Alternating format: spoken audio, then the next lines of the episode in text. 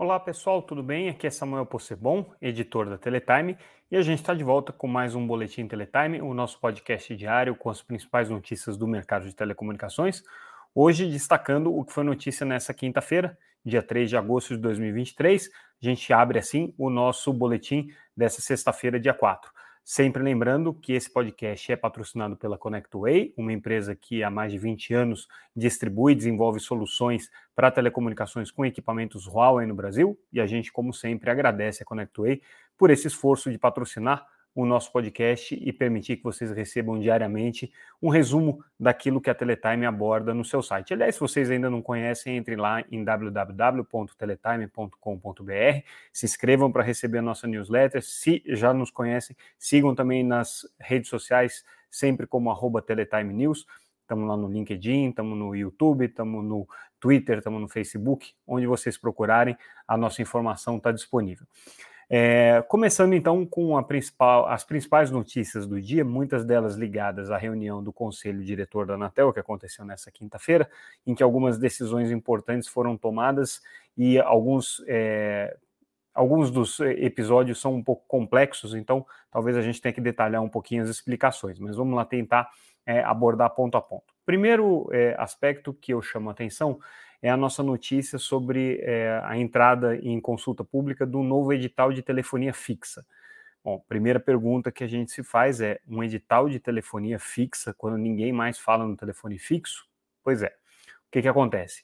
A Anatel ela tem como obrigação é, legal e regulatória é, garantir a prestação do serviço em regime público, que está previsto em lei, está previsto em decreto que estabelece é, o serviço de telefonia fixa como o serviço em regime público. E, como tal, cabe à União, cabe é, ao Estado garantir a prestação desse serviço em qualquer circunstância, em qualquer condição. A Anatel, como executora das políticas públicas, então é obrigada a dar esse tratamento. E o que acontece é que as concessões de telefonia fixa, como a gente sabe bem, terminam agora é, em 2025. Por uma questão é, dos prazos é, que estão previstos na regulamentação e por uma questão até de organização da própria agência, ela precisa colocar essa consulta pública agora para que, eventualmente, ela possa encerrar esse processo até novembro desse ano, a tempo de você ter um período aí de três anos de antecedência para que, é, perdão, dois anos de antecedência para que é, as concessões de telefonia fixa é, vençam e ela possa encontrar um novo concessionário para esse serviço. É, hoje, as concessionárias de telefonia fixa são as que a gente conhece muito bem, Oi, a Vivo, a Claro no serviço de longa distância e aí algumas é, operações locais da Sercontel e da Algar também na categoria de telefonia fixa. É, a gente sabe que existe a possibilidade de que essas concessionárias até 2023 é, façam 2025 façam a migração dos serviços prestados em regime público, como concessão, para autorizações. Mas isso ainda não aconteceu, depende de um trabalho que está sendo feito pela Anatel junto ao Tribunal de Contas da União. Existe é, uma regra, um, um regramento específico para esse processo de migração que estabelece um custo para isso. A Anatel já estabeleceu é, que no total, somando todas as concessionárias, o custo para migração é da ordem de 33 bilhões de reais. Por outro lado, as próprias concessionárias questionam não só esses custos, que consideram é, elevados, como também questionam todos os fatores que aconteceram ao longo dos 25 anos aí de concessão é, e que causaram desequilíbrios econômico-financeiros no contrato ou inviabilizaram e tiraram a sustentabilidade das concessões. Pois bem, o que está acontecendo agora é justamente um debate no Tribunal de Contas da União sobre como que vai ser feita essa migração, né? Em que condições, quais seriam os valores e de que maneira que esses pleitos das operadoras de telefonia fixa com relação aos fatores que causaram desequilíbrios e eventuais perdas para as empresas, só dando um número de exemplo, né, a Oi é, argumenta que essas perdas são da ordem de 50 bilhões de reais. Pois bem, essa discussão está colocada, mas independente disso, pode ser que elas não consigam fazer a migração ou não queiram fazer a migração, e aí termina a concessão em 2025 e a Anatel faz o quê? Então, esse edital que está sendo colocado em consulta pública é justamente para atender esse o que que vai acontecer depois de 2025. Há muito tempo já se especula como que seria esse edital, quais seriam as condições Chegou-se a cogitar, por exemplo, que ele traria os contratos de uso dos postes é, como uma parte do, do atrativo, né, do, do, dos benefícios para quem quisesse disputar uma licitação dessa, que afinal de contas tem é, muito pouco a oferecer para o mercado, né? considerando que é, a telefonia fixa está em desuso, cada vez menos as pessoas usam, ela é menos rentável, por isso mesmo que as concessionárias atuais estão loucas para se livrar da concessão, não necessariamente do serviço, mas da concessão sim. Ah, por outro lado, né, como existe uma obrigação legal, a Anatel precisa da destinação. Então, o que, que eles estão fazendo para tornar esse edital um pouquinho mais atrativo? Isso está bem detalhado na nossa reportagem. Então, agregando áreas, estão incluindo recursos do FUST é, como forma de compensar né, esses investimentos que vão ter que ser feitos em telefonia, estão reduzindo substancialmente as obrigações regulatórias, apesar de que ainda não estão claras aí quais vão ser as regras do Plano Geral de Metas de Universalização, é, que é o principal regramento aí para o setor de telefonia fixa, então a Anatel ainda não estabeleceu quais seriam essas novas regras, mas de qualquer maneira, basicamente, a regra que as empresas vão ter que cumprir é o que tiver no PGMC. Né? Por enquanto fica o que está, mas certamente ele vai ser revisto aí para o período pós 2025.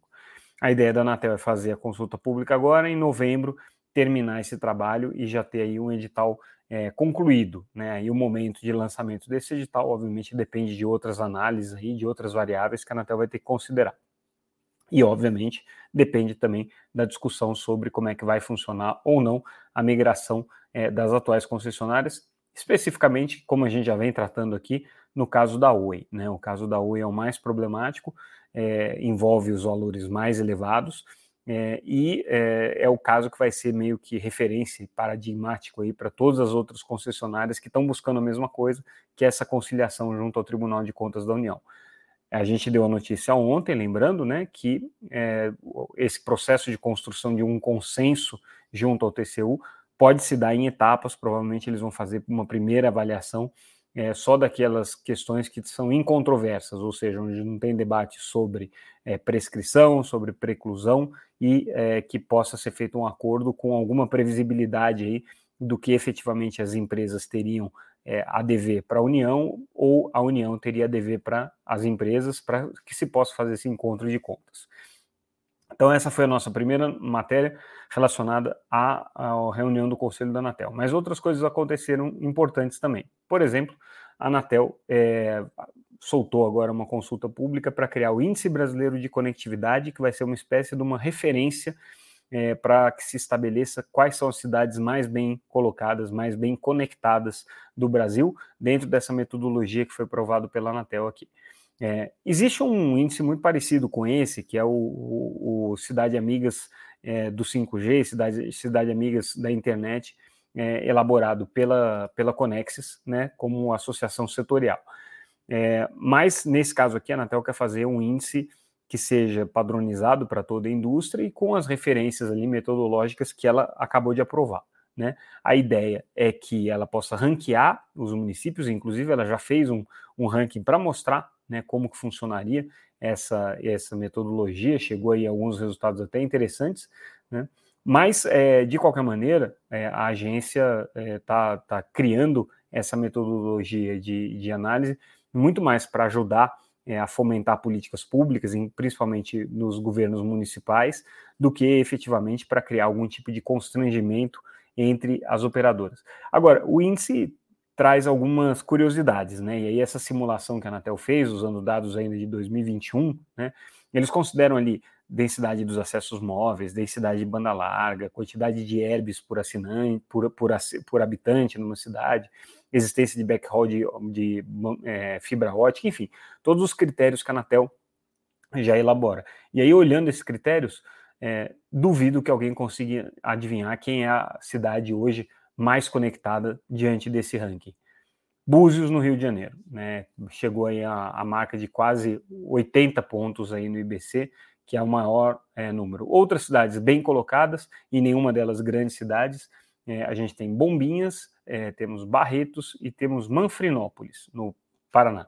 A primeira capital que aparece nesse ranking ainda é uma simulação, né, mas já para mostrar a metodologia, é, seria Florianópolis. E aí várias cidades ali em Santa Catarina, mas assim, falando de grandes capitais é, brasileiras, incluindo São Paulo, Rio de Janeiro, estão lá bem para trás. Né? Entre os critérios que a Anatel analisa, estão, é, como eu disse, não só a densidade dos acessos, mas também o nível de competição, né, o grau de competitividade, tanto no mercado de telefonia móvel, como de banda larga fixa e também de banda larga móvel. Então, é isso que a Anatel vai analisar aqui.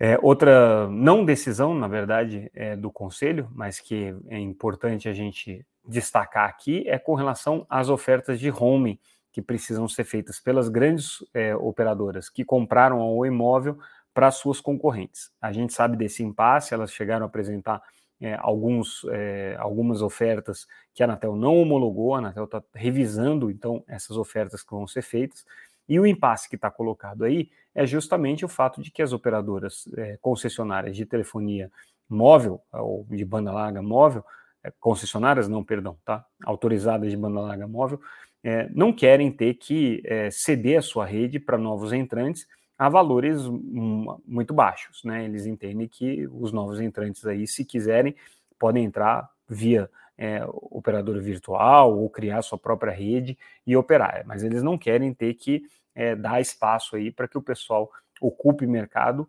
usando só o roaming nas redes das operadoras já existentes. Né? Então eles colocaram valores que são de alguma maneira para dificultar um pouco essa essa esse essa exploração que né, no entendimento das grandes operadoras seria considerado injusto aí, né, uma vez que é, as pequenas não fizeram os investimentos necessários, mas poderiam surfar aí nessa infraestrutura colocada. É, o que a Anatel agora é, não deliberou foi justamente o fato de que não tinha como chegar é, num, numa, numa oferta consensual, porque dos cinco conselheiros da Anatel, quatro trouxeram propostas e nenhuma dessas propostas conseguiu construir consenso, ou pelo menos maioria, dentro do conselho da Anatel. Então, essa foi uma não deliberação. Já o assunto que foi deliberado e é muito importante é com relação à renovação das frequências das antigas operadoras do Serviço Especial de TV por Assinatura, também conhecido como TVA.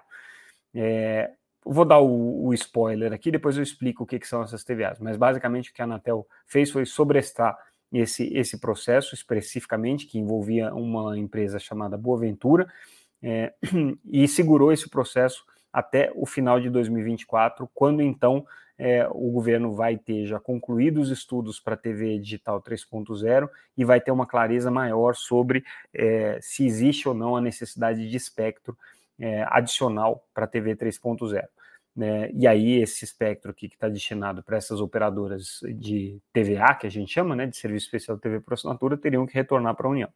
A polêmica toda está é, no seguinte fato, né? E aí, falando é, com português mais claro impossível, tá? Essas TVAs é, surgiram num contexto completamente diferente do atual. Isso é uma coisa que vem de 1988, foi concedido ainda naquela época ali é, pelo governo Sarney para é, os principais grupos de mídia brasileiros, obviamente com uma maneira aí de fazer um ter um ganho político, né, com essa operação. Essa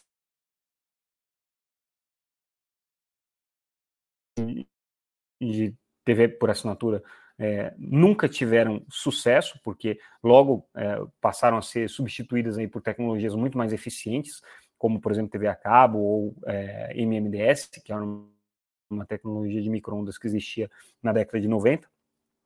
E as TVAs nunca foram adiante, afinal é só um canal de UHF que só se presta para passar um sinal de TV e não tem nenhuma viabilidade econômica. Nunca nenhuma operadora de TVA teve sucesso. A gente vem acompanhando esse mercado desde 1993. Eu posso garantir para vocês que nunca houve nenhuma é, é, concessionária, porque inclusive é uma concessão é, desse serviço especial de TV por assinatura que tenha tido sucesso. Tanto é que em 2011 a lei do SEAC, que rege o mercado de TV paga, é, aboliu esse serviço, determinou que todo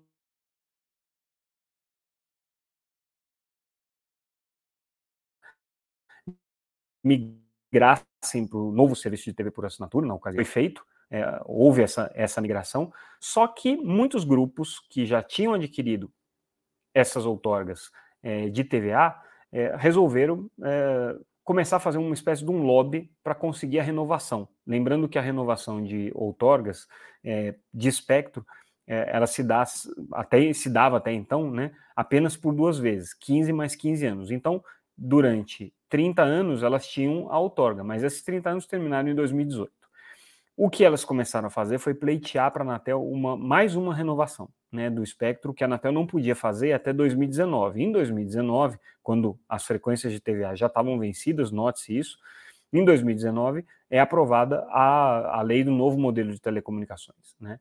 É, e essa, é, essa nova lei permitiu é, a renovação de é, licenças de espectro por um período indefinido, né? quantas vezes fossem necessárias, com foco na, na, no serviço de banda larga móvel, obviamente, né? e no trabalho das operadoras móveis, que tem uma base de assinantes muito grande e não querem perder, correr o risco de perder as suas frequências.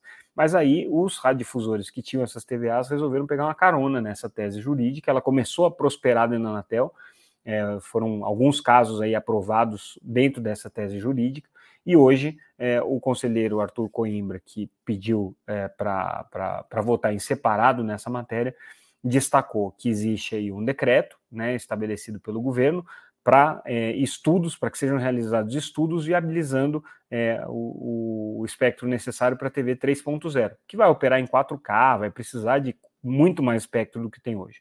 A Anatel mesmo já disse que não tem como conseguir espectro para todo mundo e talvez tenha que privilegiar só alguns poucos grupos ali que são mais viáveis economicamente.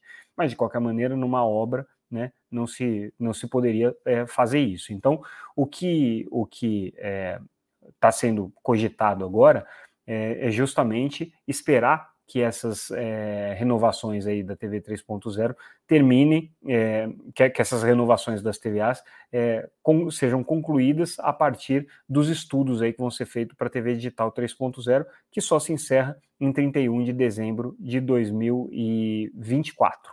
Portanto, só em 2025 essa, ação, essa questão seria resolvida prosperou, vale só para essa regra da Boa Vista, para essa situação da Boa Vista, mas é, agora existe aí uma, uma, uma, uma luz no fim do túnel para a Anatel parar de renovar essas outorgas aqui de TVA que não fazem mais o menor sentido. Isso aí é uma opinião, obviamente, pessoal minha, que eu estou manifestando aqui, porque eu acompanho esse mercado e eu vejo é, a, a, o absurdo né, que a Anatel acabou se envolvendo aí ao renovar essas outorgas por um interesse absolutamente político dos grupos aí que detêm essas licenças, tá? Não tem viabilidade nenhuma isso daí e não tem como justificar o uso eficiente do espectro nesses casos, na minha opinião. E é, a gente é, finaliza o nosso boletim de hoje é, trazendo uma análise sobre uma questão super importante, aí não tem nada a ver com a reunião do Conselho da Anatel, que são as franquias de banda larga. Ontem, no nosso boletim, a gente comentou né, a, a, o serviço que a Claro está lançando agora, baseado na rede 5G para banda larga fixa residencial. A Claro basicamente vai colocar um modem de 5G na casa dos seus usuários, aqueles que contratarem o serviço. Esse modem vai se conectar à rede 5G, conseguir é, buscar as informações na internet e enviar informações através da rede 5G e vai ter lá uma distribuição interna na casa das pessoas por meio de Wi-Fi. Como funciona um modem normal é, ligado à rede de fibra ótica ou à rede de TV a cabo. Só que aí a novidade é que a Claro está colocando, é, um, estabelecendo uma franquia para esse serviço, ou seja, né, quem contratar o serviço vai poder usar até um limite de 200 ou 300 é, gigabytes de dados né, como franquia para esse serviço, o que não é uma coisa usual do ponto de vista de serviços fixos. E aí a gente resgata uma cautelar que foi dada pela Anatel em 2016, que proibiu as grandes é, operadoras de telecomunicações de praticarem franquias na banda larga fixa, ou no, serviço de comunicação multimídia, o SCM, como a gente chama, que é o nome técnico do serviço de banda larga fixa. É, o que a Claro está fazendo aqui, na verdade, não é um serviço de banda larga fixa nesse, é, nessa categoria de SCM, ou de serviço de comunicação multimídia. É um serviço que funciona em cima da rede móvel e que é prestado como um serviço móvel pessoal, SMP, que tem outras regras e não tem nada a ver com esse embrólio da franquia. Anatel nunca proibiu nenhuma operadora de SMP de praticar franquias de dados, tanto que é o modelo mais difundido. Todas as concession... todas as operadoras móveis utilizam para diferenciar os seus planos justamente é, o... as diferentes franquias que eles têm. Então, a provocação que a gente faz é, nesse, nesse, nessa nossa análise, é, de um lado, você tem um serviço de banda larga fixa que pode prestar é, o serviço sem nenhum tipo de imposição de é, limitador de franquia. De outro lado, você tem outras operadoras de banda larga fixa, inclusive a própria Claro, né, que em operando em outras tecnologias não podem seguir o um modelo de franquia. Então já vai ficar esquisito, porque uma parte do serviço de banda larga fixa vai ter é, franquia, outra parte não vai ter. Agora, a gente provoca por uma simetria ainda maior nesse caso. Né? A liminar, a cautelar da Anatel, proibindo a comercialização de franquia, que só se aplica às grandes empresas, TIM, Claro, Vivo, Oi, Sky, no caso, na época, Cabo Telecom também acabou caindo nessa, mas não faria menor sentido hoje. É, essa cautelar se aplicava só a essas empresas aí que detinham, né, na ocasião, é, 88% de market share na banda larga brasileira. Né? As, as, pequenas operadoras tinham só 12%. A desproporção assim dos números é muito grande. Enquanto você tinha 22,6 é, milhões, as pequenas só tinham 3 milhões e 600. É, desde 2016, essa relação se inverteu, né? E não só se inverteu, como as operadoras de é, banda larga é, fixa de grande porte, é, Claro, Vivo, Oi, né? E TIM, Sky, todas aquelas que estavam listadas ali na cautelar, é, é, perderam base. Né? Então hoje elas têm uma quantidade de usuários menor, inferior à, à quantidade de usuários que eles tinham em 2016. Já as pequenas operadoras, que tinham é, 12% do mercado, hoje tem 52% do mercado. Então, elas têm maioria. Então, a, a, provocação toda é: será que faz sentido essa cautelar continuar vigindo? Né? Lembrando que essa cautelar ela foi renovada várias vezes, né? depois o TCU opinou sobre esse assunto e disse que a Anatel tinha agido bem com essa cautelar, e a Anatel se acomodou e deixou essa cautelar em cima da mesa, né? É, e vai criar uma confusão na cabeça das pessoas, porque quem contratar o serviço de FWA vai ter franquia, quem não contratar não vai ter franquia, né? É, quem contratar outras tecnologias fixas não vai ter franquia. Então, estranho aí. A Claro não está fazendo nada de errado, lembrando que ela está prestando o serviço de banda larga fixa na rede 5G como uma com a licença de SMP que ela tem, né, de serviço móvel pessoal, não é serviço de comunicação multimídia, portanto, indiscutivelmente a cautelar não se aplica a, a, a, a Claro nesse caso mas é, porque justamente ela é, não está tá prestando serviço como SM, né, como comunicação multimídia. Mas de qualquer maneira fica aí uma situação bem complexa aí para ser analisada e para a Anatel também né, julgar aí o, o, a flexibilização dessa cautelar, porque agora a simetria ficou ainda mais escancarada. E com isso, pessoal, a gente é, encerra o nosso boletim de hoje, que mais uma vez, né, agradecendo, é, teve o patrocínio da ConnectWay. A gente vai retornar agora na próxima segunda-feira. Então eu agradeço, como sempre, a audiência de vocês, a atenção de vocês. Até a próxima, pessoal. Obrigado.